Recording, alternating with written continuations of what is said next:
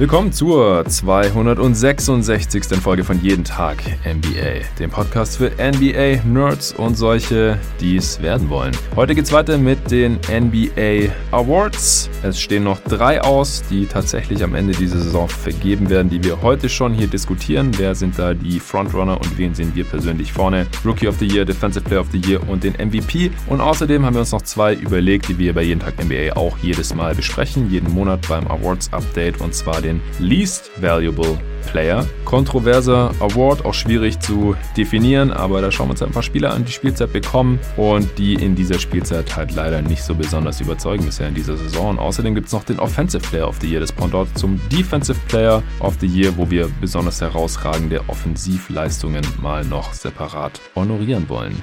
Ich habe dazu natürlich wieder Nicolas Gorni am Start. Hey Nico.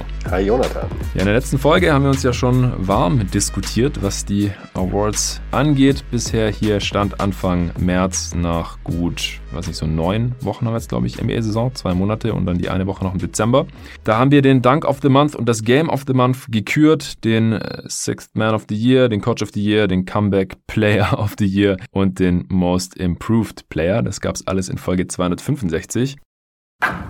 Ich erwähne es hier im Pod ja immer wieder, dass mir persönlich Ernährung und Fitness viel bedeuten. Nicht nur, aber auch, damit ich mit Anfang 30 auf dem Court noch richtig abgehen kann, ehrlich gesagt. Und in den letzten Wochen habe ich sportlich wieder richtig reingehauen und war neben meinen Workouts zu Hause auch laufen und gestern sogar mal auf den Korb um die Ecke werfen. Natürlich alleine. Und was Ernährung angeht, habe ich in den letzten Wochen jeden Morgen Athletic Greens getrunken und bin echt begeistert. Das ist ein Pulver aus 75 gesunden Zutaten, nämlich Vitaminen, Mineralstoffen im Superfood-Komplex, Präbiotika und Adaptogenen und dann noch weitere nachweislich wirksamen Inhaltsstoffen, dass man dann einfach mit Wasser vermischt. Ich stehe morgens mittlerweile auf und mache meiner Freundin und mir anstatt dem ersten Kaffee erstmal Athletic Greens, da freue ich mich schon immer richtig drauf. Klingt interessant. Als Hörerin oder Hörer meines Podcasts bekommst du jetzt auf athleticgreens.com slash jeden Tag NBA ein exklusives Angebot dazu.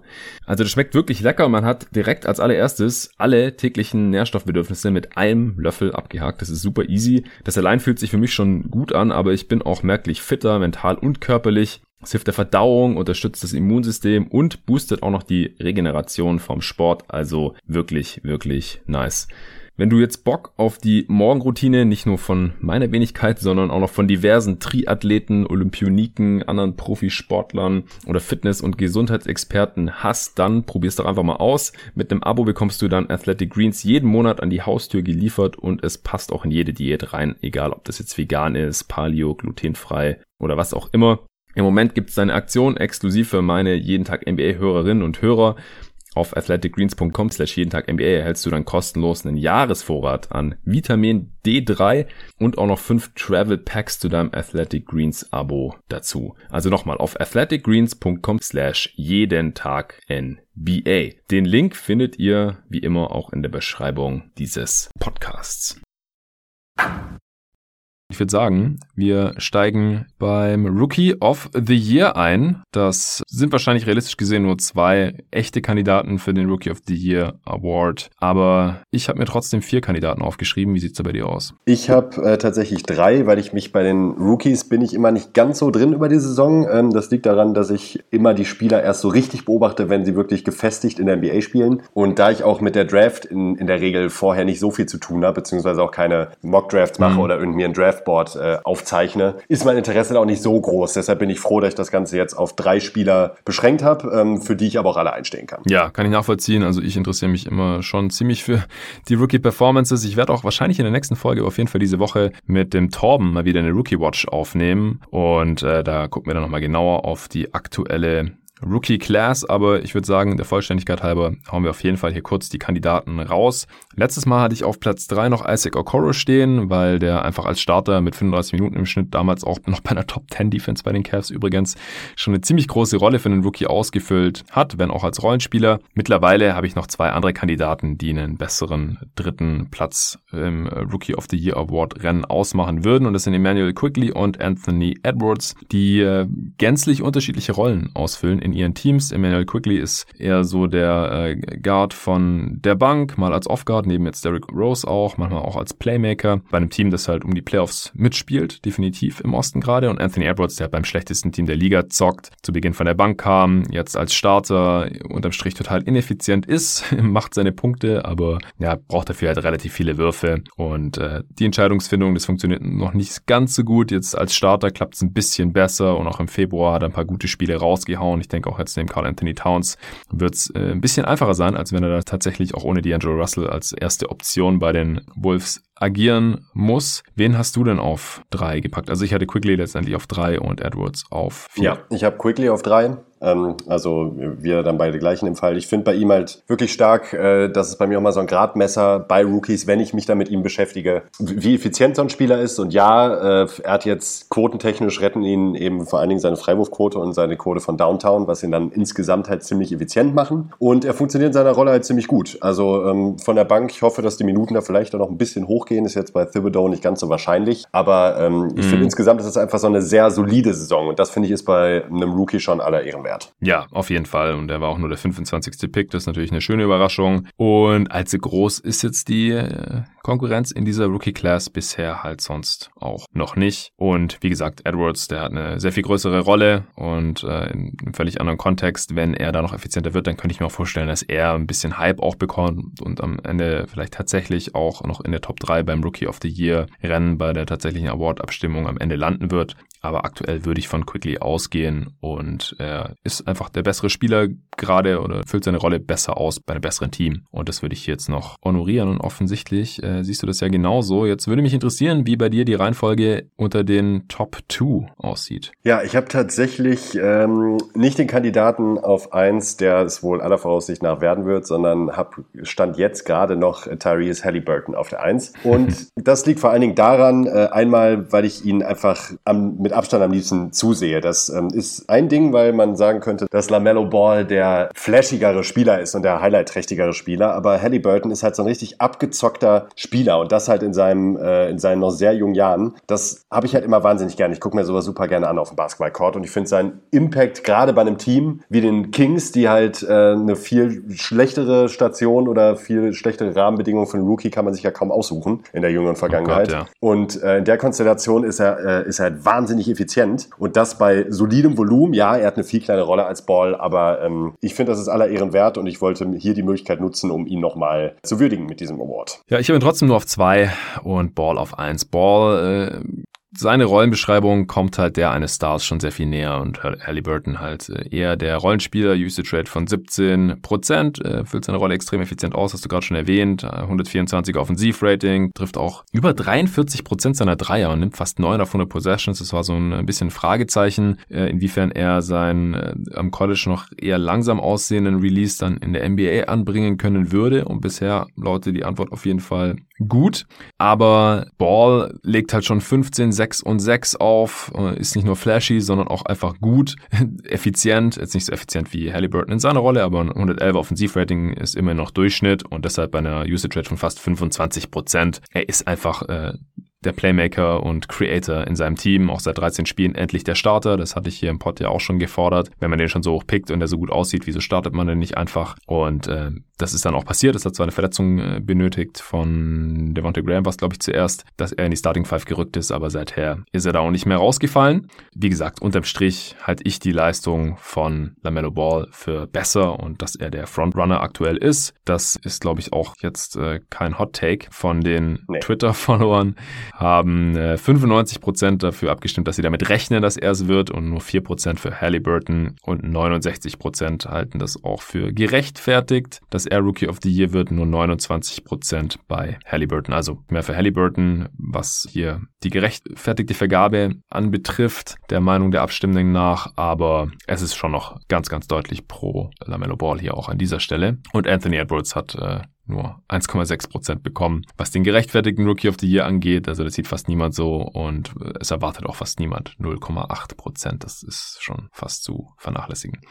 Gut, dann würde ich sagen, kommen wir zum nächsten Award und das wäre da der Least Valuable Player. Jetzt bin ich sehr, sehr gespannt. Mein Top-Kandidat des letzten Males der ja. spielt mittlerweile nicht mehr. Das war Andre Drummond tatsächlich. Also die Cavs haben da auch was erkannt und haben ihn rausgenommen. Bisher noch nicht getradet oder rausgekauft. Ich hatte auch noch Griffin als Honorable Mention. Den hat dasselbe Schicksal ereilt. Also finde ich interessant, dass die Teams das anscheinend genauso gesehen haben. So, das bringt uns nichts mehr hier. Der hat einfach keinen Value gerade. Least valuable, wenn man so möchte. Und jetzt wollen die Teams ja schauen, was sie äh, noch anfangen können mit diesen Spielern, auch mit den Verträgen, die sie da haben. Da habe ich ja auch vor zwei Wochen fast schon einen extra Pot zu aufgenommen. Deswegen musste ich mir jetzt ganz neue Spiele ausdenken. Mhm. Ich bin gespannt. Also ich habe ziemlich eindeutige Top 3. Wie geht's dir? Ich habe eine relativ eindeutige Top 1. da bin ich ja mal gespannt. Ja. Sonst hast du keine Kandidaten? Doch, doch. Ich, ich, ich habe schon andere Kandidaten, ah, okay. nur ich habe jetzt ähm, eher dann noch so ein Feld, da sind hier, was habe ich hier? Ich habe insgesamt fünf Leute und davon hat einen Clan eins und okay. über die anderen kann man diskutieren, glaube ich. Ich würde gerne direkt losschießen mit dem Spieler, den ich einfach nur loswerden möchte, der mit aber gesagt wurde. Ich habe es beim letzten Pod schon erwähnt bei euch im Nachklang und das ist Lamarcus Aldridge. Ah, okay, okay. Ja, ja aber den habe ich jetzt nicht. Also er hat jetzt auch länger gefehlt. Ich habe da, ich habe einen anderen Spieler an eins. Und ich habe auch andere Spieler. An, an eins habe ich ihn auch nicht. An eins habe ich ihn auch nicht. Ich wollte nur direkt. Ach so, okay, okay, dann habe ich dich gerade missverstanden. Ich dachte, du wolltest äh, Aldridge loswerden, weil du ihn äh, an nein, nein, hast. Nein, nein, nein. Aldridge wollte ich nur so genannt haben, um, um ihn mal genannt zu haben. Denn ähm, das hat mir beim okay, okay. bei eurem ersten Monat ein bisschen gefehlt. Er Stimmt. war jetzt natürlich auch noch ähm, eine relativ lange Zeit verletzt. Aber er ist so katastrophal schlecht in der Defense mittlerweile, was halt die Zahlen auch im Ansatz widerspiegeln. Also ähm, laut Cleaning the Glass, also die Spurs mit ihm auf dem Feld in der Defensive zehn Punkte schlechter. Das ist schon amtlich, finde ich. Der Eye-Test ist noch schlechter.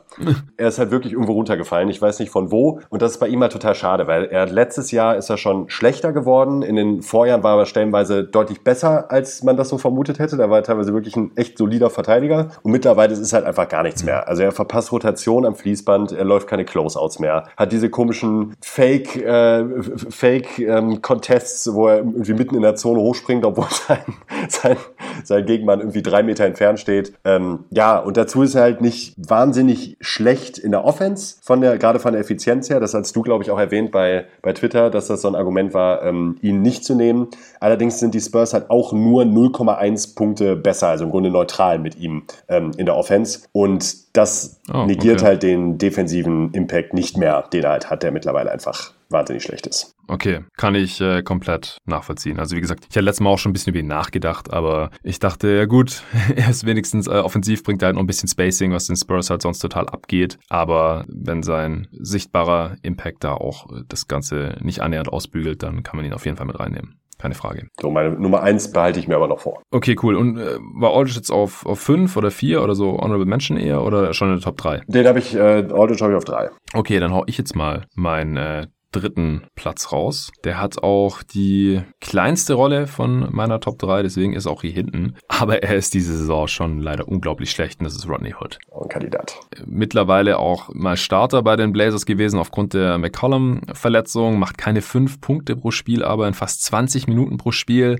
Mhm. Hat ja letzte Saison schon nur noch 21 Spiele gemacht, hat sich auch die Achillessehne gerissen gehabt. Aber in äh, den Spielen in Portland, da hat er immer noch 11 Punkte pro Spiel aufgelegt, äh, 3 Rebounds, 1,5 Assists in knapp 30 Minuten pro Spiel und in der relativ kleinen Sample Size auch fast 50 Prozent seiner Dreier getroffen, auch 78 Prozent seiner Freiwürfe und allgemein über die Karriere. Saison 12 Punkte pro Spiel, Scorer, 3 Rebounds, 2 Assists, 37% Dreierquote bei 8 Versuchen auf 100 Possessions und allgemein war er eigentlich seit 2017 ungefähr immer ein mindestens durchschnittlicher Scorer vom Offensive Rating her, was die Effizienz angeht. Und diese Saison bisher in 500 Minuten, 27 Spielen, 5 davon auch als Starter, Offensivrating von 87, knapp 5 Punkte pro Spiel und äh, wie gesagt, er trifft den Korb einfach überhaupt nicht mehr. 36 Prozent aus dem Feld, keine 30 Prozent von Downtown. War nur achtmal an der Freiwurflinie, insgesamt 5 von 8 getroffen in 27 Spielen. Also er zieht überhaupt keine Freiwürfe mehr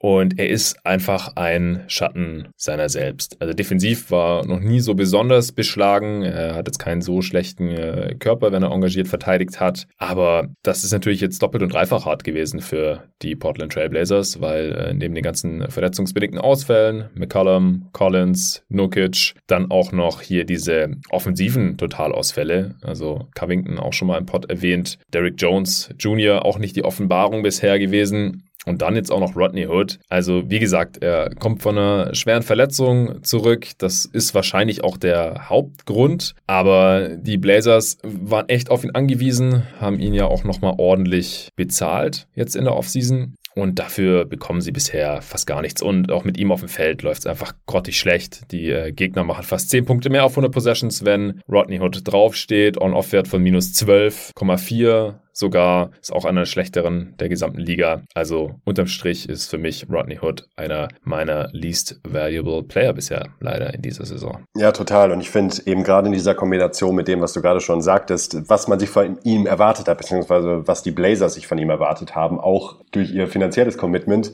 ist sowas dann immer nochmal doppelt bitter. Und da wird gleich noch ein Spieler kommen, den ich nennen werde, wo das auch zutrifft.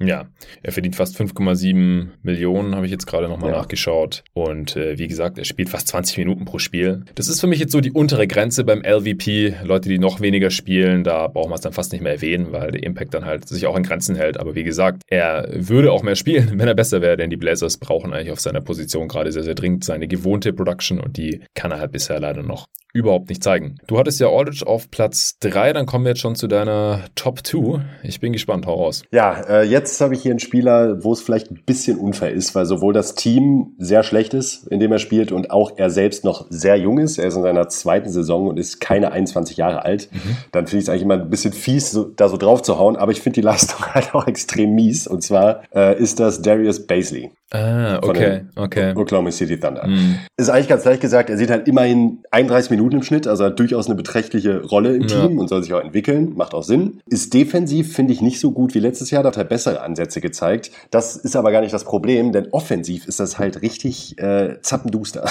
also er hat ein Offensivrating von 91, True Shooting von 49 Prozent, ja. trifft seine Dreier äh, bei ganzen geschmeidigen äh, fast acht Versuchen auf 100 Possessions zu 29 Prozent. Ja, also viel ineffizienter geht's halt nicht. Ne? Und ja. ja. das ist halt eine Sache der Thunder, weil sie ja grundsätzlich als Team schlecht sind, aber auch ähnlich wie bei Rodney Hood gerade, wie du es gesagt hattest. Äh, die Thunder sind halt zehn Punkte schlechter mit ihm auf dem Platz. Und das ist mies, auch für, auch für so einen jungen Spieler. Klar, also er ist noch sehr roh, einfach nach wie vor. Ja. Und die Thunder sind halt auch im Entwicklungsmodus, deswegen nachvollziehbar, wieso er hier Starter ist und äh, so viel spielt auch. Aber ist auch ein ziemlicher Tank-Commander auf jeden Fall hier bisher, Darius Ja. Ich habe einen Spieler im dritten Jahr, da sieht's äh, ein bisschen besser aus als bei Baisley, aber unterm Strich äh, ist er auch ein großer äh, Faktor für die nicht ganz so gute Saison der Sacramento Kings. Das ist Marvin Bagley. Der hat jetzt zumindest offensiv so ein bisschen die Kurve gekriegt zuletzt, aber das äh, gleicht halt noch lang nicht aus, dass er am defensiven Ende einfach keine Position hat.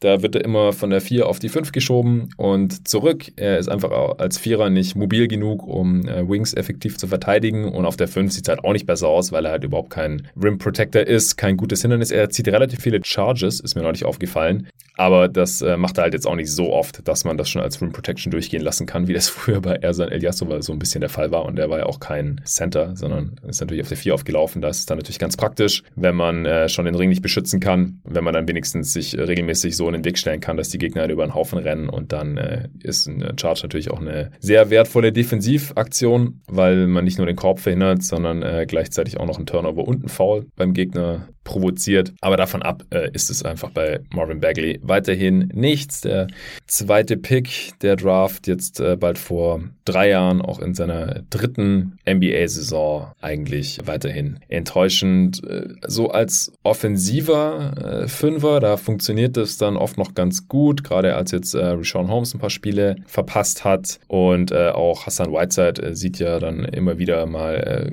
sehr wenig Minuten nur, weil halt dann Bagley auch auf der 5 eingesetzt eingesetzt wird. Da funktioniert es dann äh, manchmal auch ganz solide. Und jetzt im Februar ist Bagley auch zum ersten Mal in äh, dieser Saison und wahrscheinlich auch einer der wenigen Monate in seiner gesamten NBA-Karriere effizient und äh, legt 15 Punkte, 7 Rebounds im Schnitt auf. Bei einem 114er Offensivrating, True Shooting von 57% ist auch leicht überdurchschnittlich, aber im Dezember und Januar, da äh, war das schon wieder sehr, sehr düster. Aus meiner Sicht ist er einfach ein großer Faktor, warum die Sacramento Kings auch die schlechteste Defense der gesamten Liga haben. Mit ihm auf dem Feld läuft es auch nochmal schlechter. Wenn er drauf ist, dann machen die Gegner sieben Punkte mehr auf 100 Possessions gerechnet als die Kings. Also unterm Strich äh, muss mir Marvin Bagley immer noch beweisen, dass man mit ihm irgendwie dauerhaft Winning Basketball spielen kann. Ich habe weiterhin meine Zweifel und deswegen habe ich ihn hier auf die zwei geschoben bei den Least Valuable Playern. Ja, Bagley war bei mir auch ein Kandidat. Der war so im Honorable Mentions äh, Bereich auch mit drin.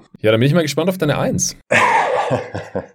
ja, ich habe hier noch mal ein bisschen, so ein ganz kleines bisschen die Regeln ausgedehnt. Äh, wir kommen nicht ganz auf 20 Minuten. Ähm, allerdings ist die Sample Size, Sample Size vorher in seiner Karriere auch so groß gewesen, dass ich äh, mir das hier erlaubt habe, denn ich möchte an dieser Stelle jetzt noch mal ein Exempel statuieren.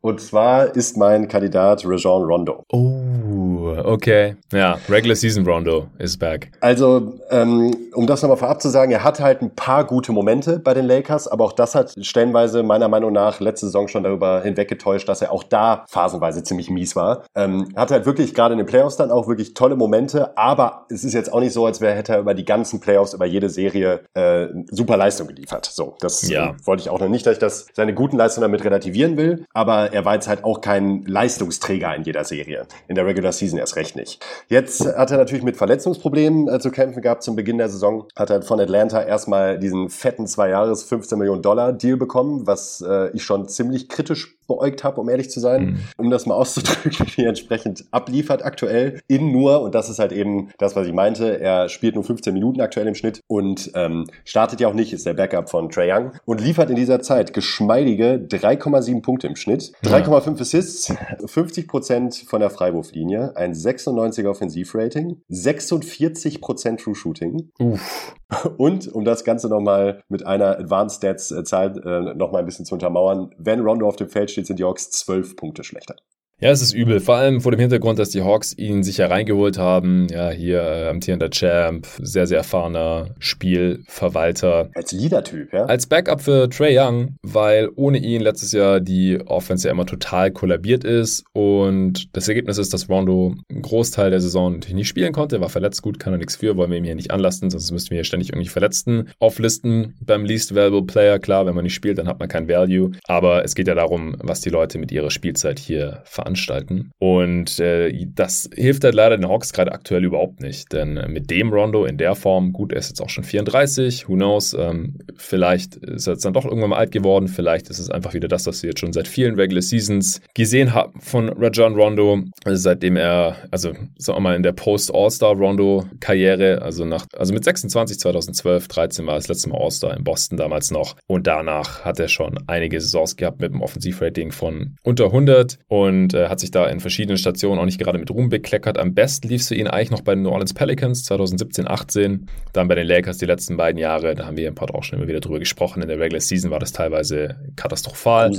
Ja. Und ähm, dann jetzt in den letzten Playoffs, da, ja, da hat er sich so ein bisschen reingewaschen. Und ich glaube, wir haben sogar hier im Pod drüber diskutiert, ob er über die Playoffs gesehen nicht sogar der drittbeste Laker war nach LeBron und AD. Also den Case konnte man schon irgendwie machen. In manchen Spielen war er sehr, sehr gut und, und auch extrem wichtig und hat da echt schon an alte Zeiten erinnert. Aber jetzt hier in der, dieser Regular Season erinnert da bisher leider gar nichts dran. Ich äh, habe ihn nicht mit reingenommen, weil er insgesamt auch noch nicht mal 300 Minuten gespielt hat und ich noch einen ganz anderen Kandidaten gefunden habe. Also ich verstehe den Pick auf jeden Fall. Ich habe jetzt aber noch jemanden, der eine sehr große Rolle spielt, aktuell über 30 Minuten pro Spiel bei seinem alten Team und bei seinem neuen Team, denn der wurde schon getradet. Er wirft verdammt oft auf den Korb. Auch er hat sicherlich noch mit den Nachwirkungen von äh, schweren Verletzungen vor jetzt schon über zwei Jahren zu kämpfen und er spielt gerade um einen neuen Vertrag und das ist Victor Oladipo von den Houston Rockets. Mhm. Der kam zu den Rockets, hat ein gutes Spiel rausgehauen. Seitdem ist er eine einzige Katastrophe. Unter 40% aus dem Feld, unter 30% von der Dreierlinie. Er latzt fast elf Mal auf 100 Possessions drauf von drei. Auch seine Freiwurfquote ist diese Saison äh, unter seinem Karrierewert äh, von 79%, jetzt auf äh, 74% runtergefallen. Auf die gesamte Saison gesehen, da sind die neun Spiele in Indiana noch mit drin, hat ein Offensivrating von 99 und jetzt nur bei den Rockets ist es 96. Und das ist einfach richtig, richtig mies und zieht ein Team offensiv auch total in den Abgrund, wenn man eine Usage Rate von fast 30 Prozent hat. Mhm. Also er nimmt sich Würfe raus, er füllt eine offensive Rolle aus, wie äh, als wäre er nach wie vor noch der Star, der eben noch vor zwei, drei Jahren definitiv auch war, bis zu seiner Verletzung eben. Er war 2017, 18 und 18, 19 ja auch All-Star. 18, 19 hat er sich dann eben verletzt, hat nur 36 Spiele machen können. Er war auch All-NBA 2017, 18 und da fand ich ihn auch richtig geil. Da haben wir auch beim Top 10 Spieler Podcast für Go to Guys Wild damals noch, hatte ich ihn auch an 10 gesetzt, weil er ein richtig geiler Two-Way-Player war, auch also offensiver Superstar und defensiv halt auch extrem stark. Und er hat die Pacers damals äh, komplett getragen nach seinem äh, Trade von den Thunder zu den Pacers. Aber mittlerweile, er ist leider echt ein äh, Schatten seiner selbst und äh, kommt nicht mehr richtig in die Zone und äh, zieht auch sehr viel weniger Freiwürfe, was natürlich dann alles auch äh, schädlich ist für die individuelle Effizienz. Und er kann damit dann halt auch die Defenses nicht mehr richtig zum Kollabieren bringen und seine Teammates einsetzen. Und ja, unterm Strich äh, ist das einfach dann ein richtig fettes Minus. Und ich bin echt gespannt, wie es jetzt für ihn weitergeht. Er hatte jetzt anscheinend kürzlich auch eine zwei Jahres äh, vorzeitige Verlängerung von Houston Rockets ausgeschlagen zum Maximalgehalt. Mehr als zwei Jahre können sie ihm aktuell nicht geben. Und ich denke, das wollten die Rockets machen, damit er halt auch erstmal ein äh, wertvolleres Asset ist, weil im Sommer kann er sonst einfach gehen. Und wenn sie da noch irgendwas zu, zurückhaben wollen als Hauptgegenwert für äh, James Harden, nun mal, also außer einigen Picks, die natürlich noch mitkamen, aber äh, spielerisch ist es im Prinzip halt Oladipo, den man da zurückbekommen hat und ein Dante Exum, der äh, noch schwerer verletzt ist und aktuell gar nicht spielt. Da äh, hätten sie natürlich gerne noch ein bisschen mehr für und dann müssten sie ihn halt jetzt eigentlich traden dann zur Deadline, um halt äh, sicherzustellen, dass er nicht ohne Gegenwert im Sommer dann so oder so weg ist. Ich frage mich aber aus seiner Perspektive, also ähm, wird er auch darauf setzen, dass die Free Agency nächsten Sommer so dünn ist, dass er schon ein super Angebot bekommen wird, trotz seiner wirklich schlechten Leistung in der letzten Zeit? Ich glaube, er hofft halt darauf, dass er mehr garantierte Dollars bekommen kann. Diese zwei Jahres vorzeitige Verlängerung, lass mich nicht lügen, das war irgendwie im mittleren 40er-Bereich, glaube ich. Also mhm. jetzt nicht so super hoch. Also äh, ich glaube schon, dass er eventuell äh, insgesamt noch einen größeren Deal unterschreiben können wird. Weil ich meine, wenn er allein für vier Jahre und 60 Millionen irgendwo unterschreibt, dann sind es zwar nur 15 Millionen pro Jahr, aber dann hat er halt nochmal 15 garantierte Millionen mehr. Wer weiß, ob er die in zwei Jahren überhaupt noch zurückbekommt. Dann ist er 30 ja. und wenn er jetzt nicht rauskommt aus seinem Loch hier, dann äh, mit 30 und mit dieser Leistung, da gibt ihm keiner mehr nochmal 15 Millionen für egal wie viele Jahre, ob ein, zwei oder drei Saisons. Wahrscheinlich. Also vielleicht würde auch in einer besseren, in einer kleineren Rolle nochmal effizienter werden oder auch in einem anderen Umfeld. Also bei den Rockets ist gerade auch einfach schwierig, zusammengewürfeltes Team und so. Und wir hatten ja auch kurz schon äh, John Wall angesprochen im letzten Part bei den Comeback-Playern, warum er da kein Kandidat ist. Über den hatte ich auch kurz nachgedacht, aber er ist dann doch nochmal äh, ein ganzes Stückchen besser als ja. Oladipo in, in ja. dieser Saison. Ich hatte auch kurz mit Leon von Olajuwon Ones Erden gesprochen, der äh, natürlich Rockets-Fan ist und der hat auch gesagt, ganz klar, Victor Oladipo hat er mich total supportet als LVP-Kandidaten, habe ich nochmal bestätigt gefühlt und deswegen Deswegen hau ich ihn hier jetzt raus als den Top-Kandidaten. Und ich finde es auch relativ schwierig, ansonsten noch Alternativen zu finden. Also ich kann den Aldridge-Case nachvollziehen. Ich äh, kann auch den, den Rondo-Case nachvollziehen und auch Baisley. Aber wie gesagt, äh, Drummond ist auf dem Abstellgleis. Griffin ist raus. Ja, Griffin hatte ich übrigens letztes Mal doch nicht erwähnt. Das äh, hat nur im Nachhinein, glaube ich, einer kommentiert oh. gehabt. Also der wäre auch ein Kandidat gewesen, aber ja, spielt jetzt einfach nicht mehr. Und mal gucken, was da noch weitergeht. Westbrook hat sich so ein bisschen gefangen. Den hatte David letztes Mal noch erwähnt. Äh, ist immer noch super ineffizient und ich habe auch keinen Bock jetzt schon wieder die Westbrook-Diskussion aufzumachen, äh, wie äh, positiv oder negativ sein Impact jetzt im, im Endeffekt ist. Äh, ich finde es gerechtfertigt, dass er jetzt in keiner All-Star-Diskussion oder so drin war, nachdem er letztes Jahr sogar noch All-NBA war. Also, whatever. Ich bin jetzt im Endeffekt bei Oladipo gelandet als LVP und bin gespannt, wie sich äh, seine Saison hier noch weiterentwickeln wird und wie sich das dann auch auf seinen Trade- und Free Agency-Markt auswirken wird. Insgesamt natürlich sehr, sehr schade, Da hatte man ja schon die Befürchtungen, dass er nach seinem äh, Muskelriss im Oberschenkel, oder das war so eine Oberschenkelsehne, die so übers Knie geht, dass er danach vielleicht nicht mehr derselbe sein kann. Und aktuell sieht es leider danach aus. Kommen wir zum Defensive Player of the Year. Wie viele Kandidaten hast du da? Also ich habe auch eine klare Top 3. Mhm und habe einen Spieler, den ich zusätzlich einfach ganz gerne mal erwähnen würde. Ja, dann fangen wir doch mit dem an. Gerne. Und zwar ist das, da ist das kleine Problem, dass die Sample Size relativ klein ist, aber mich würde mal interessieren, wie du grundsätzlich dazu stehst. Und zwar ist das äh, Jimmy Butler. Mhm. Ich habe da einen kleinen Deep Dive mal gemacht, weil vom Eye-Test her mir die Heat wahnsinnig stark vorgekommen sind defensiv, wenn Butler auf dem Feld steht. Also ja. generell die Defense von Butler. Ähm, und da gibt's auch ein paar ganz nette Zahlen zu. Ähm, die Defense der Heat ist äh, sechs Punkte besser, wenn äh, Butler auf dem Feld steht. Das sind mit ihm immerhin 1400 Possessions und und ohne ihn waren es 1800. Er konnte ja lange nicht spielen. Also ungefähr die Hälfte. Trotzdem sechs Punkte besser, finde ich halt schon eine ordentliche Marge. Das werden wir gleich auch nochmal merken, wenn wir uns über die absoluten Top-Kandidaten unterhalten. Was ich aber vor allen Dingen beeindruckend fand, also wirklich beeindruckend. Es sind zwar nur knapp über 500 Possessions, also keine große Sample Size. Trotzdem ähm, haben die Heat, wenn Butler auf dem Feld steht und Bam nicht auf dem Feld steht, hm. ein äh, Defensive Rating von 102, das ist 98. Percentile. Und das Ding ist, bei diesen 500 Possessions, äh, die Lineups, da sind halt gar keine guten Defender drauf, außer Butler. Das sind so Lineups mit, äh, mit Hero, Nunn, Olinik. Oh Gott. Alle. Mhm. Die Heat haben da halt eine absolut elitäre Defense in dieser Situation. Und das muss in dem Fall an Butler liegen. Ja. Weil ich kann es mir halt äh, nicht herleiten, welcher andere Spieler das sein soll. Und das finde ich halt krass, gerade für einen Wing nach wie vor. Wir sprechen öfters mal drüber. Als Wing kann man natürlich schon gehörigen Einfluss nehmen auf der Defense. Auf jeden Fall deutlich mehr als ein, als ein Guard, beziehungsweise ein kleiner Ballhändler, Verteidiger. Aber da ist Butler schon absolut oben mit dabei, würde ich sagen. Und ähm, ja. zeigt das jetzt halt eben auch wieder, seitdem er wieder da ist. Offensiv, aber eben auch defensiv. Und ich wollte ihm mal an dieser Stelle, wollte ich die Chance nutzen und ihm mal einen Shoutout geben. Ja, sehr nice. Also ich glaube, einen viel größeren defensiven Impact als Jimmy Butler kann man auf seiner Position nicht haben. Und das wird dann natürlich spannend, falls wir hier im Pod irgendwann mal noch über alle Defense-Teams sprechen sollten. Ähnliche, in eine ähnliche Kategorie fällt auch Ben Simmons rein, den ich jetzt mal noch erwähnt haben wollte. Den wollen ja manche, wenn man das so auf äh, Twitter oder in sonstigen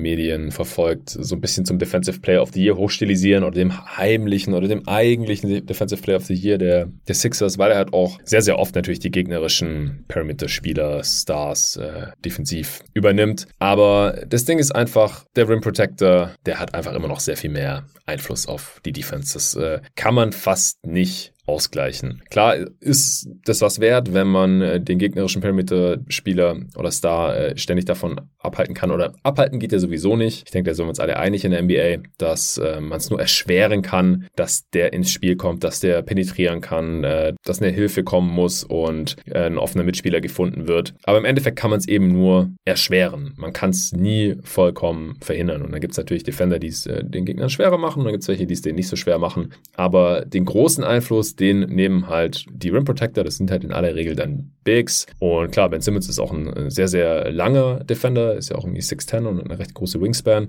und ist athletisch und so, aber er ist jetzt kein äh, krasser Rim Protector und vor allem nicht der Primäre. Das ist Joel Embiid, wenn er spielt und wenn er nicht spielt, dann ist es halt Dwight Howard. Und äh, da kann man halt den größten Impact nehmen, defensiv, weil äh, ein relativ freier Layup oder Dunk, das ist der hochprozentigste Wurf im Basketball und auch der wertvollste. Deswegen versucht man die natürlich zu verhindern und das können gute Rim Protector. Sie können entweder Einfluss nehmen auf die Quote oder sie können eben verhindern, dass diese Würfe überhaupt erst genommen werden. Und da gibt es ja auch dann die entsprechenden Kennzahlen und die hatte ich ja hier letztes Mal im Pod auch alle ausgeführt und deswegen ist es halt einfach so, man kann es nicht wegdiskutieren, dass die Rim Protector, die Bigs, den defensiv größten Einfluss haben. Und deswegen ist es sehr, sehr schwer für Wing Defender überhaupt in die Defensive Player of the Year Konversation reinzukommen. Und umso krasser, dass halt Spieler wie Kawhi Leonard oder davor war es ja Ronald ja. Test überhaupt mal Defensive Player of the Year geworden sind. Ja, also man muss halt wirklich ein absoluter Oberfreak sein oder wie äh, LeBron James 2012, 2013, 2014 rum, so diese Schiene, äh, der nicht Defensive Player of the Year wurde, aber ganz knapp nicht. Hm. Es ist einfach sonst nicht möglich. Was ich zu Ben Simmons noch sagen wollte, hatte David äh, neulich auf Twitter auch noch einen ganz interessanten Take, wo ich mal drüber nachgedacht habe. Ähm, er hat gesagt, er findet bei Ben Simmons, dass er als Individualverteidiger ihn ein bisschen an Prime Avery Bradley erinnert. Und zwar jetzt, bevor man da jetzt denkt, hey, was soll das denn? Mhm. Weil die ja körperlich gar nichts miteinander zu tun haben. Er meinte, er fühlt sich daran erinnert, weil er bei Simmons oft sieht,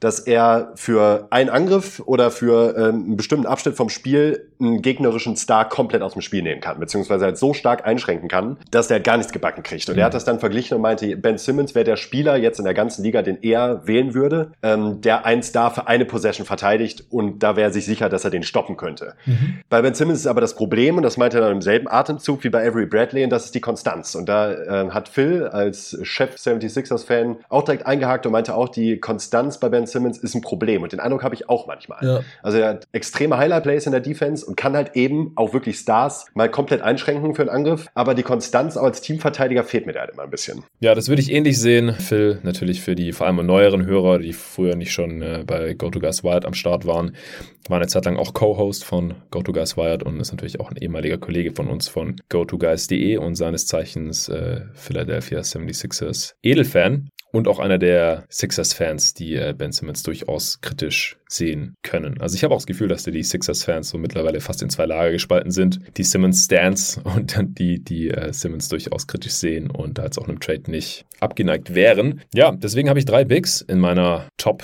3.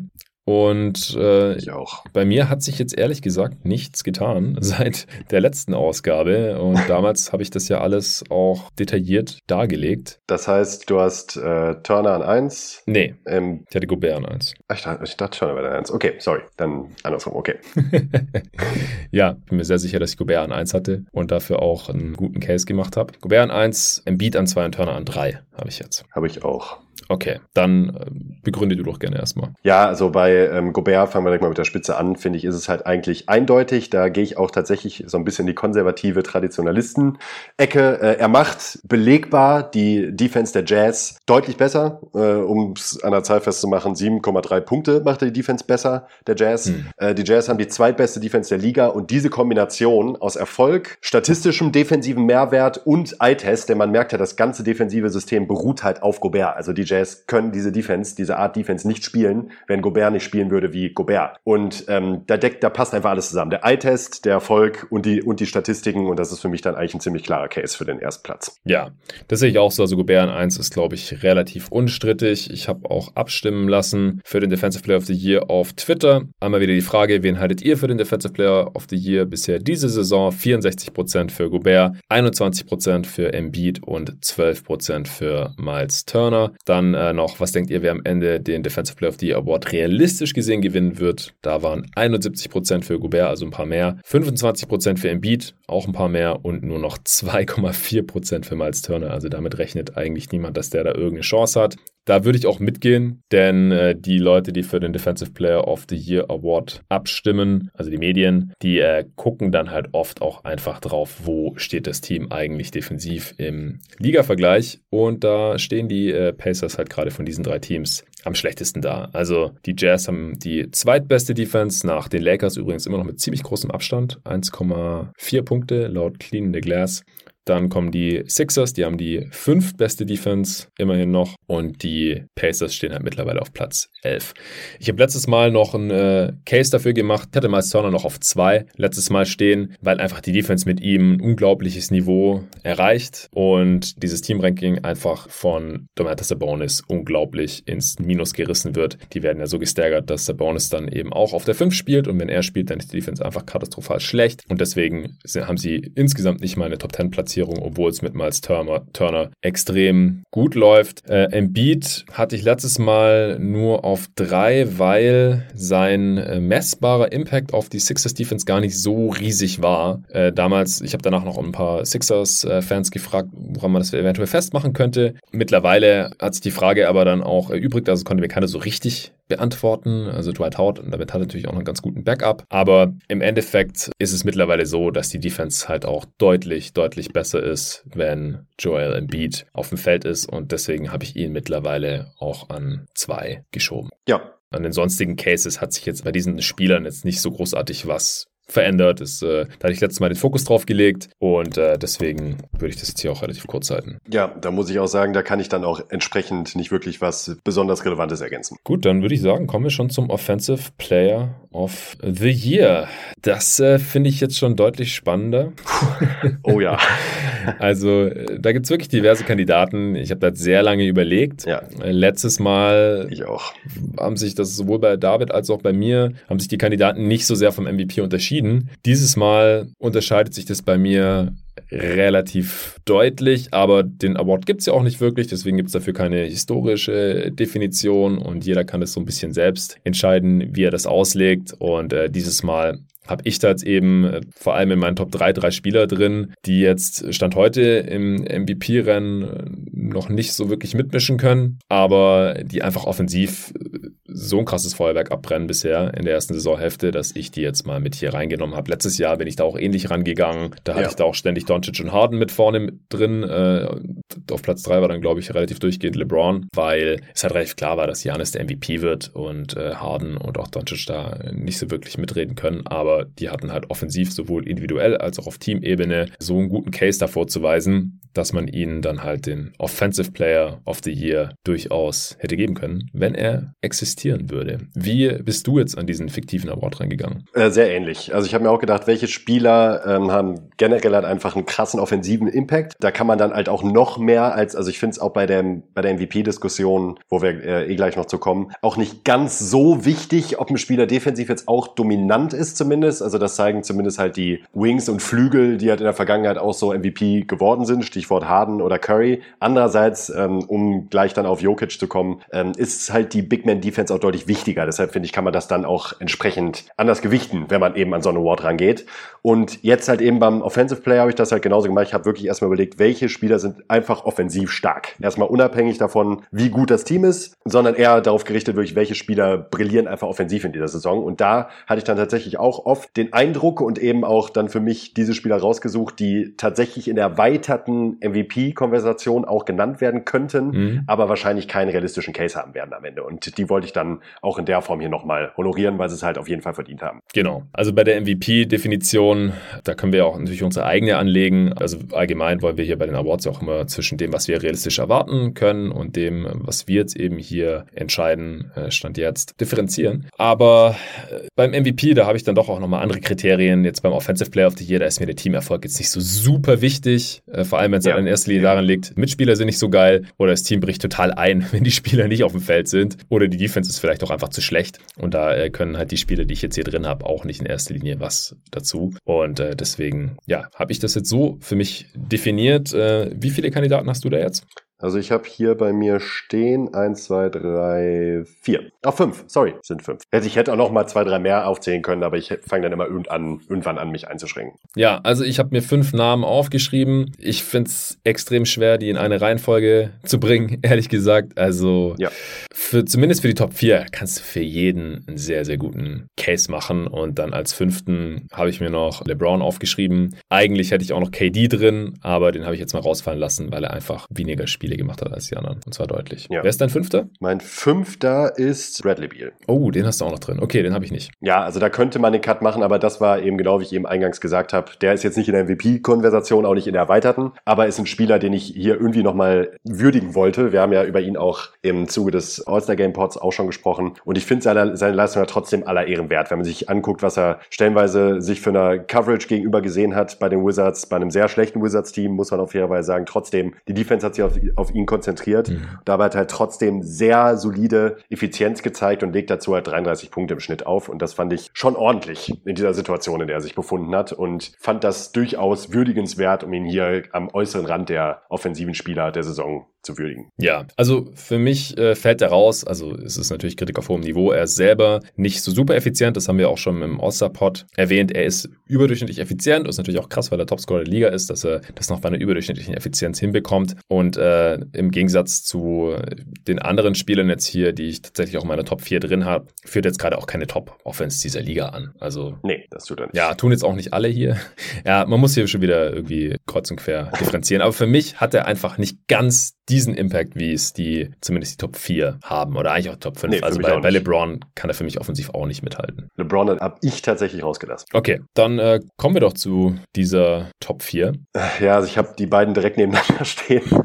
Also muss ich jetzt quasi eine Münze werfen, wen davon ich jetzt als vierten nenne. Mhm. Und dann mache ich mal aufgrund der Sample Size, nenne ich als vierten jetzt einfach äh, James Harden. Also James Harden legt auch in dieser Saison entspannte 25 Punkte auf im Schnitt. Über F Assists, das ist für ihn 11,3. Es ist ganz knapp ein Career High sogar, was ich einfach beeindruckend finde, nach dem, was er eben in seiner Karriere schon gezeigt hat und ist dazu halt einfach pervers effizient in Offense. Also ein 126 Offensivrating bei der Verantwortung, die er auch trägt im Angriff der Netz, obwohl er natürlich Co-Stars hat, aber er ist halt nun mal der balldominante Spieler in diesem Team. Ja ähm, finde ich halt einfach aller Ehren wert. Und ich hätte nicht damit gerechnet, dass er so schnell sich so gut einfinden kann in dieser Offense. Also schon, dass er äh, gewohnt Leistung bringt, das schon, aber ähm, er hat halt ganz klar eine neue Rolle direkt für sich definiert. Und es hieß ja auch stellenweise aus manchen Ecken, ähm, kurz nach dem Trade kann Harden so eine Rolle überhaupt akzeptieren, äh, ist er nur noch gewohnt, irgendwie eine auf sich zentrierte Offense zu spielen? Und da den Alleinunterhalter zu mimen? Und da hat er jetzt halt extrem das Gegenteil bewiesen. Und das fand ich schon ziemlich beeindruckend, muss ich sagen. Ja, ja,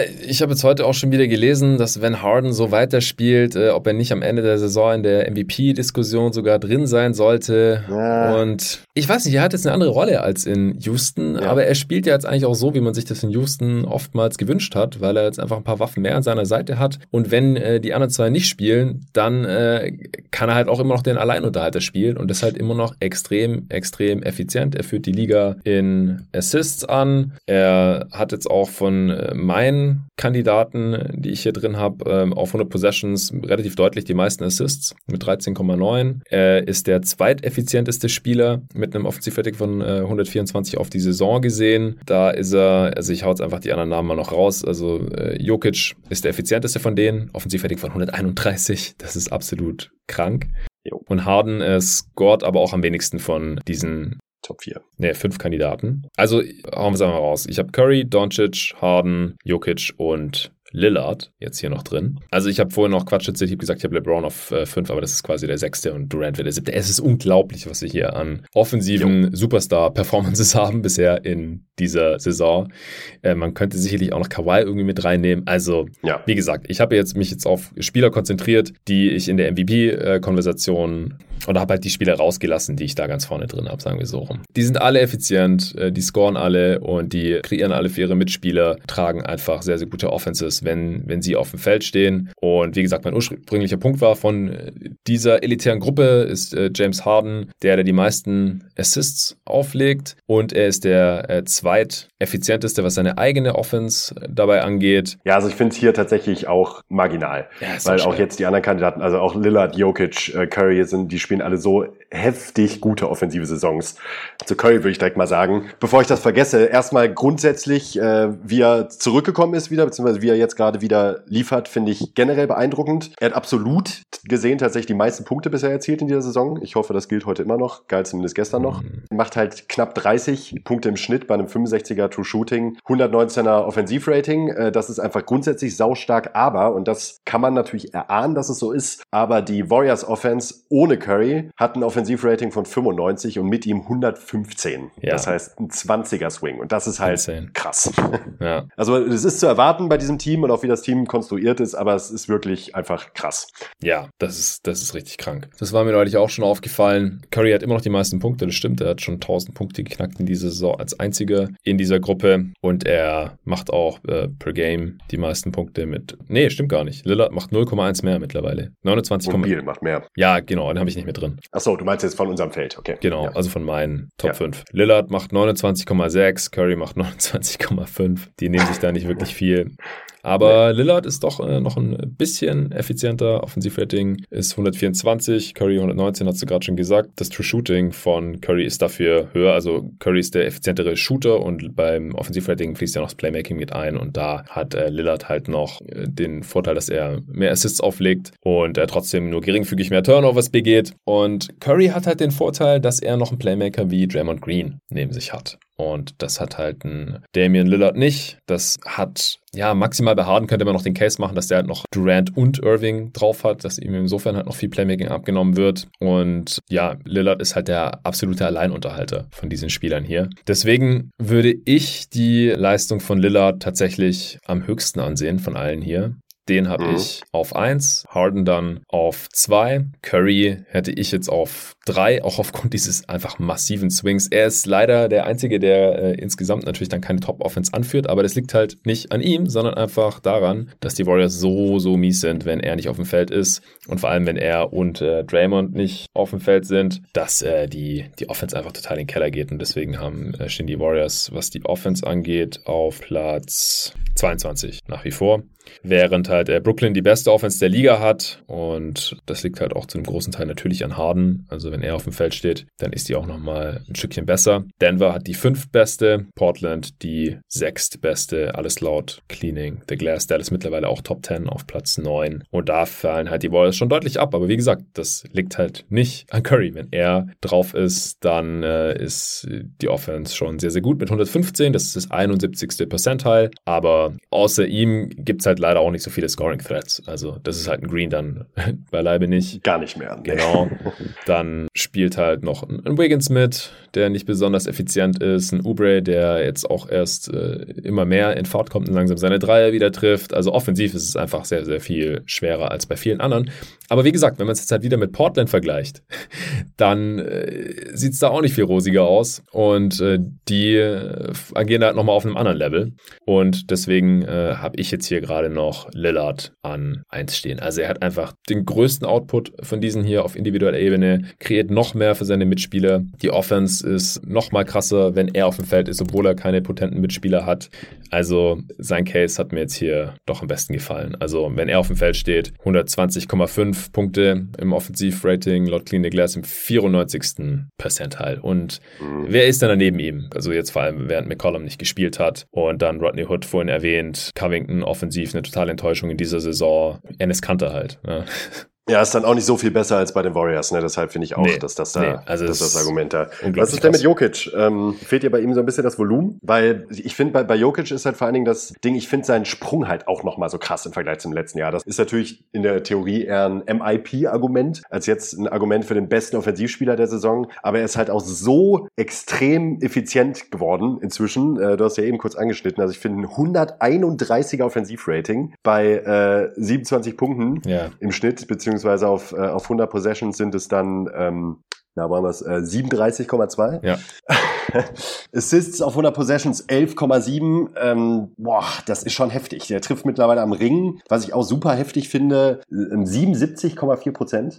Hat sich da auch nochmal deutlich Krass. gesteigert im Vergleich zu den letzten Jahren. Also es waren in den letzten Jahren 70 Prozent, dann äh, war es äh, 18 und 19 und 19, 20 in den beiden Saison. Songs waren es erst 68 Prozent, dann 70 und jetzt 77. Das heißt, er trifft eigentlich alles am Korb. Das sind halt so LeBron, Miami Heat, MVP-Werte. Ja. Ähm, um, und das finde ich schon heftig. Also, was der Typ an alleiniger Offense auf den Platz äh, stellt, war für mich halt tatsächlich auch Kandidat für den ersten Platz. Ja, ja stimmt. Also, als ich vor meine Top 3 rausgehauen habe, ich, äh, der hätte eigentlich drin sein müssen. Ich hatte Curry auf 3, ne? Boah, es ist so schwer. Ja, also ich habe Jokic auf 1, Curry auf 2 und Lillard auf 3. Und da könnte man auch, es ist halt leider gerade einfach krass in dieser Liga, ähnlich wie bei den All-Stars. Man kann schon ziemlich viel hin und her schieben. Aber ich finde das Gesamtkonstrukt bei Jokic und äh, da kommen wir gleich zum beim MVP nochmal drauf. Das Gesamtoffensivkonstrukt bei Jokic finde ich halt einfach nur, einfach nur heftig die Saison. Da fällt mir auch keine großartig andere Beschreibung ein.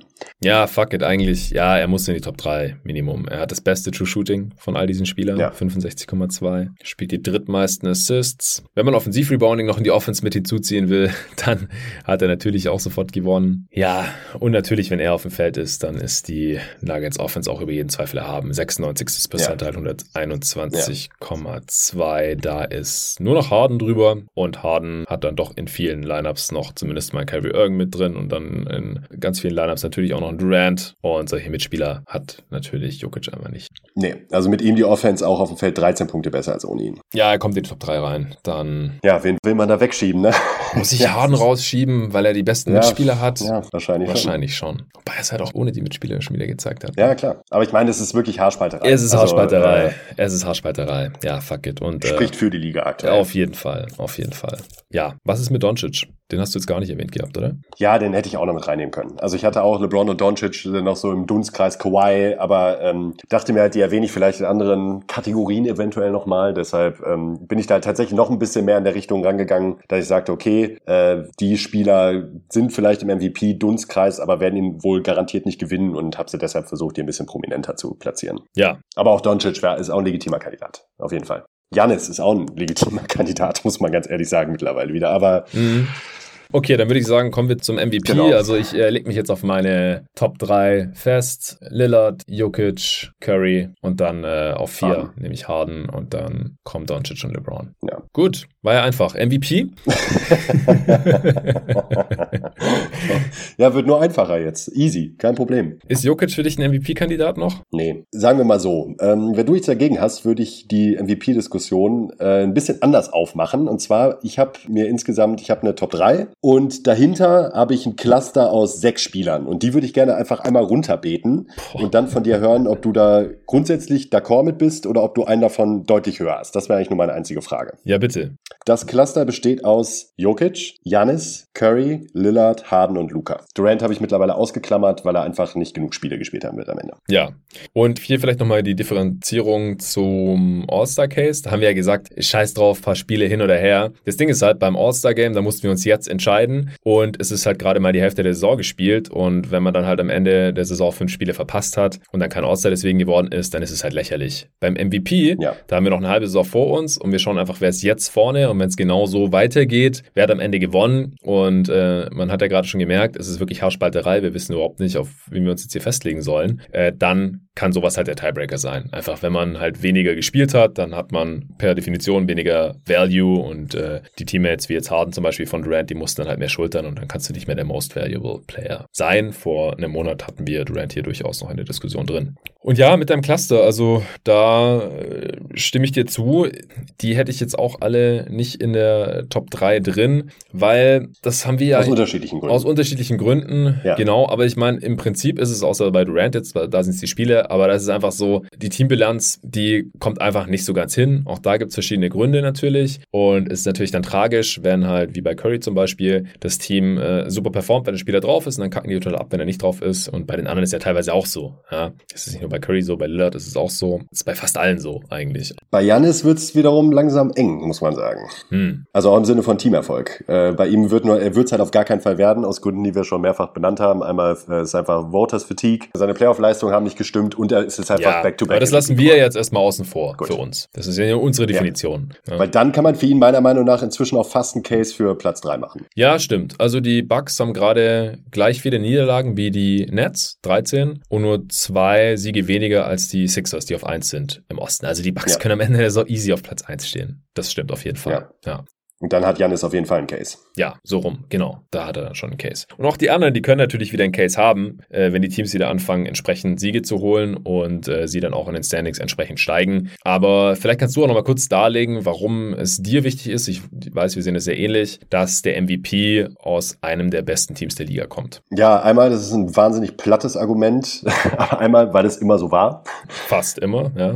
Fast immer, bis auf Westbrook 2017, den wir beide meines Wissens nachher auch nicht gewählt haben, auch aus dem Grund mitunter. Hätten, ja. Wir haben leider keine Stimme, aber ja, hätten. Hätten, ja, natürlich. Wir haben natürlich keine Stimme, aber nicht gewählt hätten. Und ähm, dann hat sich bei mir nichts geändert. Also ich finde, meine Definition des MVPs ist halt eine außergewöhnlich gute Leistung im Kontext von Teamerfolg. Und ja, da gibt es jetzt Stimmen, die können sagen, ja, aber ein einzelner Spieler kann doch teilweise gar nichts dafür, in welchem Team er spielt und so. Ist alles richtig. Ist mir aber bei dieser Art von Award tatsächlich dann einfach egal. Da muss ich so klar sagen, wie es ist. Weil ähm, wenn sich jetzt ein Spieler nicht wahnsinnig abhebt nochmal von, alle, von allen anderen, äh, der jetzt irgendwie bei einem, keine Ahnung, beim siebten oder achtbesten Team in seiner Conference spielt. Und selbst dann würde ich sagen, äh, nee, das ist schon der Grund, warum Kobe 2006 kein MVP geworden ist beispielsweise. Und da sehe ich halt nicht, ja. was dafür spricht, dass sich das jetzt ändern sollte. Es gibt halt so viele, so gute Spieler und ein paar von denen sind halt zusätzlich auch noch sehr erfolgreich mit ihrem Team. Und das ist dann halt nun mal eben das ausschlaggebende Kriterium. Das sehe ich ganz ähnlich. Also das Ding ist einfach, wenn man in einem sehr guten guten Team spielt, also die Teams sind dann normalerweise schon sehr gut, die auch in der Regular Season sehr gut abschneiden oder die halt gemeinhin als äh, Contender dann gelten, da äh, sind halt auch die Aufgaben und die Rollenbeschreibung nochmal eine andere, als wenn du einfach der beste Spieler weit und breit bist bei deinem Team und einfach eine riesige Usage hast und äh, das auch sehr gut ausfüllst, diese Rolle, und dein Team dann irgendwie in die Playoffs hiefst.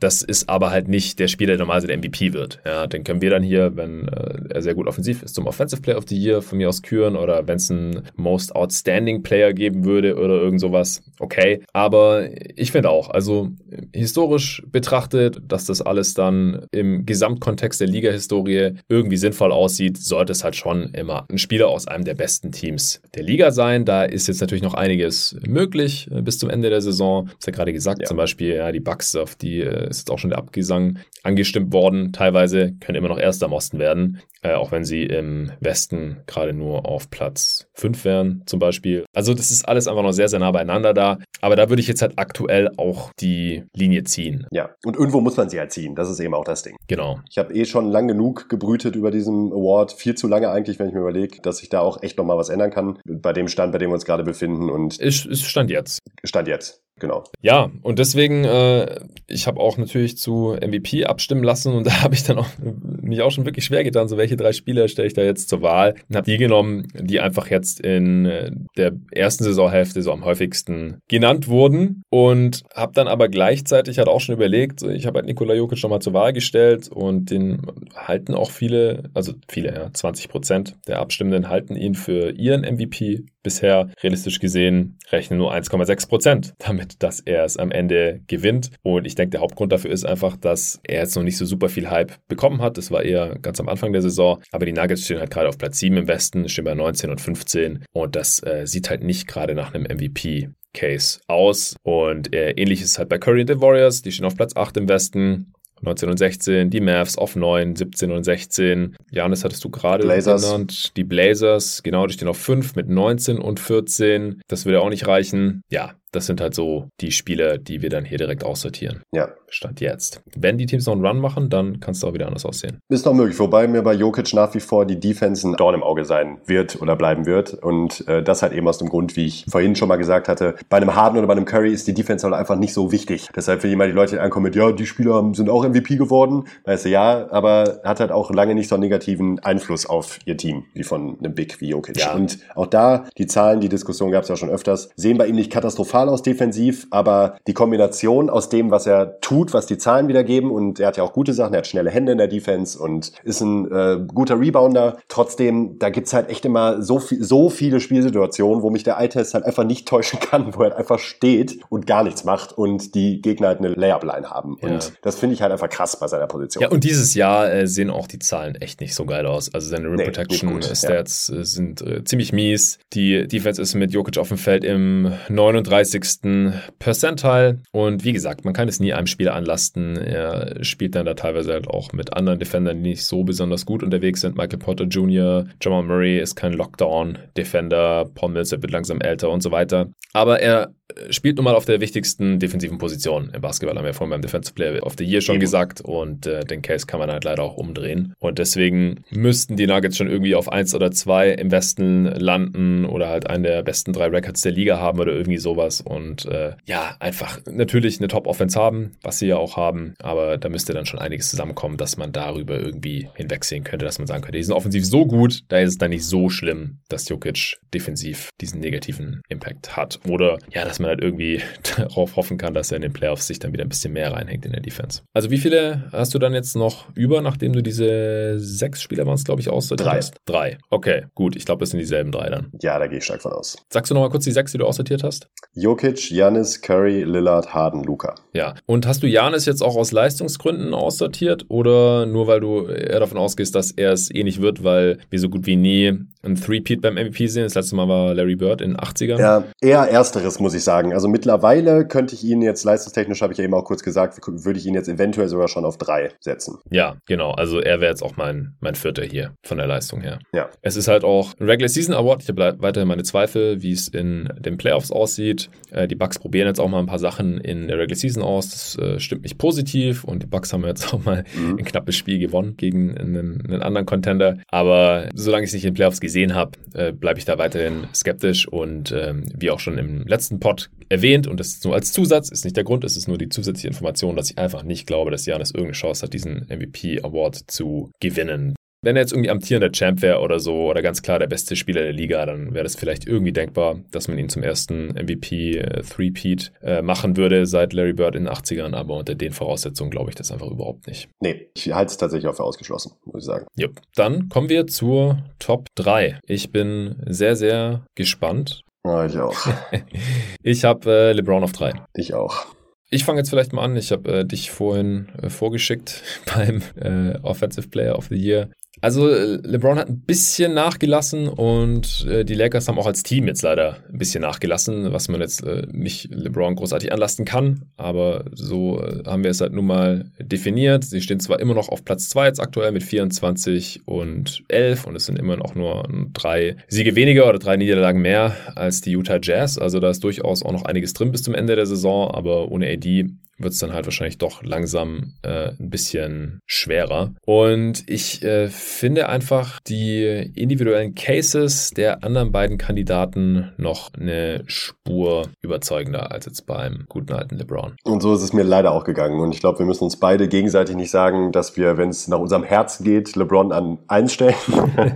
Darum geht's aber nicht. Und ich fand auch, ich habe wirklich nochmal einen Deep Dive gemacht. Ich hatte vor einigen Wochen mit äh, Tobi Bühler auf Twitter auch über zwei Spieler diskutiert, also LeBron gegen äh, Kawhi, auf den wir gleich noch kommen, gehe ich jetzt mal ganz stark yep. von aus. Also muss eigentlich so sein. Und ich habe jetzt auch nach dem Deep Dive, muss man auch eben sagen, genau wie du gesagt hast, LeBron hat sich auch nochmal ein bisschen verschlechtert im Vergleich zu dem Punkt, wo ich die Diskussion mit Tobi äh, geführt habe. Und mittlerweile muss ich halt eben auch sagen, da gebe ich halt meinen Not an Kawhi. Geht mir ganz genauso. Vielleicht noch ein paar Zahlen hinterher. LeBron legt äh, knapp 26 Punkte Punkte pro Spiel auf, 8 Rebounds, knapp 8 Assists. Äh, Dreierquote ist jetzt ein bisschen abgefallen auf 36 Prozent. Da war zu Saisonbeginn ja noch über 40. Vom äh, Offensivrating her hatte, ist er auch der ineffizienteste, in Anführungsstrichen, wenn man das so sagen kann, bei solchen Werten, äh, mit einem Offensivrating von 114 von äh, meinen MVP-Kandidaten jetzt. True Shooting ist auch der einzige, der unter 60 Prozent ist mit 59 Prozent. Also er agiert da einfach nicht ganz auf dem Niveau der anderen. Er äh, ist klar der beste Playmaker von diesem Trio jetzt zumindest. Ja, mit großem Abstand sogar. Ja, klar, noch. auf jeden Fall. Also das ja. ist gar keine Frage. Defensiv äh, hat für mich der, der eine von den anderen beiden, und den Namen können wir jetzt auch endlich mal raushauen, Joel Embiid, einfach noch einen sehr, sehr, sehr viel größeren Impact. Also da äh, haben wir ja vorhin sogar bei Defensive Player of the Year kurz drüber gesprochen. Ich habe ihn auf zwei gesetzt. Und Kawhi ist für mich offensiv einfach gerade noch eine Spur beeindruckender, dann da natürlich vor allem durch sein krank effizientes Scoring bisher.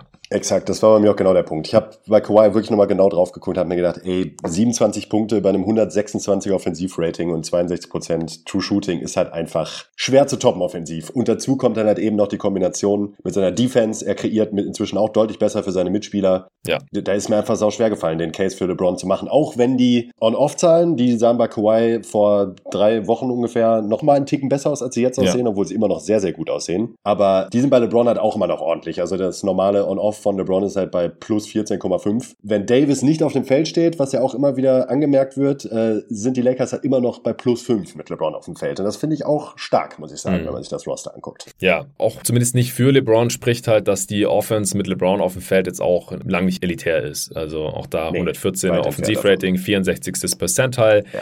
Das äh, sieht bei Kawhi Leonard halt, auch wenn er individuell jetzt nicht der Floor General ist wie LeBron, äh, nochmal eine ganze Spur krasser aus. 123 fast, ja, not Clinic Glass. 98. Percentile ist quasi die beste Offense der Liga und auf diesem äh, James Harden Niveau, wenn James Harden auf dem Feld ist, das ist schon äh, unglaublich. Und ohne George auf dem Feld, Kawhi auf dem Feld, Paul George nicht, auch immerhin noch 93. Percentile der Offense, 120 Offensivrating. Mhm, heftig.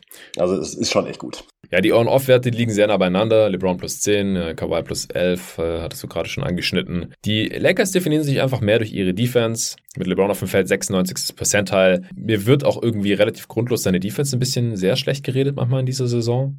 Ja, Weil er halt ab und zu öfters mal wieder den Kopf hängen lässt ja. oder mal nicht jeden Angriff Vollgas zurückgeht. Aber ich finde auch sonst grundsätzlich nicht ganz so gut wie letztes Jahr, aber halt immer noch Meilen besser als äh, in den Vorjahren bei den Cavs, bei seinem zweiten Cavs ja, in der Regular Season. Natürlich. Er hat schon eine sehr, eine relativ große Rolle in der besten Defense der Liga. Ja. Also er ist jetzt nicht in der Defensive Player of the Year Konversation oder irgend sowas offensichtlich, aber ganz ehrlich, also er verteidigt echt nicht schlecht oder so. Und Kawhi chillt auch oft und äh, wir hatten es auch erwähnt beim Comeback Player, oft übernimmt Nick Batum den besten gegnerischen Spieler oder Beverly oder so und äh, nicht jetzt dauernd Kawhi. Also der agiert jetzt auch nicht gerade auf seinem Defensive Player of the Year Niveau. Also da sind sie auch näher beieinander. Nee, es ist sehr eng. Es ist wirklich eng. Ja, äh, wen hast du auf 1 und wen hast du auf 2 von Embiid und Kawhi? Ich habe Embiid auf 1. Ja, ich auch. Ey, krass, dann habe ich Top 3 identisch. Das hätte ich nicht gedacht, weil ich habe lange, lange, lange, lange überlegt. Ich auch nicht, Mann. Ich auch nicht. Hätte ich auch nicht gedacht. Wow. Ja, dann äh, darfst du jetzt wieder zuerst. Mach den Case für Embiid. Ja, Embiid ist ein Top 3 Defender der Liga und ist inzwischen offensiv halt auch, was heißt inzwischen, äh, ist er eigentlich schon länger, wenn er mal regelmäßig auf dem Feld stand, aber eine absolute Naturgewalt offensiv. Also wenn ein Spieler, also körperlich wohl ziemlich klar der dominanteste Spieler der Liga aktuell, da gibt's glaube ich auch keine zwei Meinungen, legt fast 30 Punkte im Schnitt auf, bei einem 124 Offensivrating, räumt am Korb halt alles weg offensiv, trifft inzwischen auch den Dreier sehr ordentlich, sehr, sehr ordentlich bei zumindest, äh, ja, man kann sagen, okay im Volumen. Das ist für ein Big, für ein Center, für seine Rolle im Team bei einem guten Volumen. Er mhm. nimmt immerhin 4,2 Dreier auf 100 Possessions trifft die zu knapp 42 Prozent. Das ist schon sehr ordentlich. Und dieses Gesamtpaket äh, ist halt aktuell auch in Kombination mit dem Teamerfolg nicht aufzuhalten und war dann für mich wenn man noch seine fast schon gigantisch perversen On-Off-Werte dazu nimmt, dann ein ziemlich klarer Case. Mittlerweile. Das sah vor ein paar Wochen noch ein bisschen anders aus, aber inzwischen kristallisiert sich schon ein bisschen raus, muss ich sagen. Ja,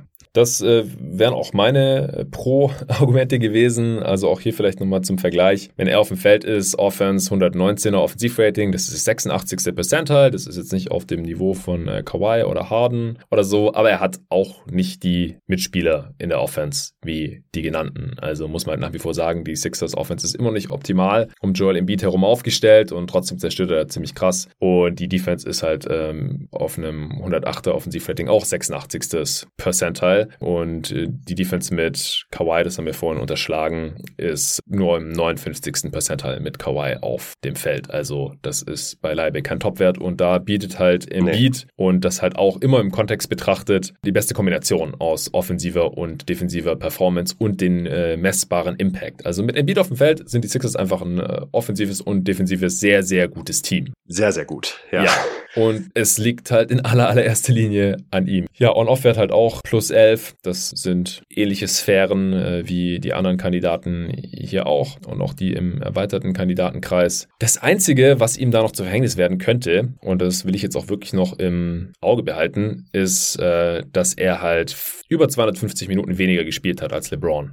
Und es könnte noch ein Problem werden. Kawhi hat auch 200 Minuten weniger gespielt als LeBron. Ja, also es könnte noch ein Problem werden im Laufe der Saison. Vielleicht ist das auch so ein bisschen so ein Ding, wo LeBron selbst drauf schielt. Hm. Der auch äh, sich mittlerweile schon äh, sehr stolz damit rühmt, jedes Spiel zu spielen ja. und immer Vollgas zu geben. Ob das jetzt so schlau ist, äh, aufgrund seines Alters sei mal hingestellt. Trotzdem muss ich auch sagen, wer bin ich, darüber zu urteilen, wie sich LeBron körperlich fühlt der wird das schon einschätzen können. Ganz ehrlich, ja. Also LeBron hat seinen eigenen äh, Trainer ja. und fährt seit Jahren damit sehr, sehr gut. Also er ist ja. der Spieler, der wahrscheinlich am besten gealtert ist in der Liga-Historie und da sollte sich bitte niemand einmischen. Das denke ich auch. Ja, du hast gerade schon so Spieler gesprochen wie, also jetzt war Carmelo Anthony ausgenommen, der Gleichheit ist, aber war es in Barondo, der ist ja jetzt auch schon 34, dann ist die Karriere halt auch langsam vorbei.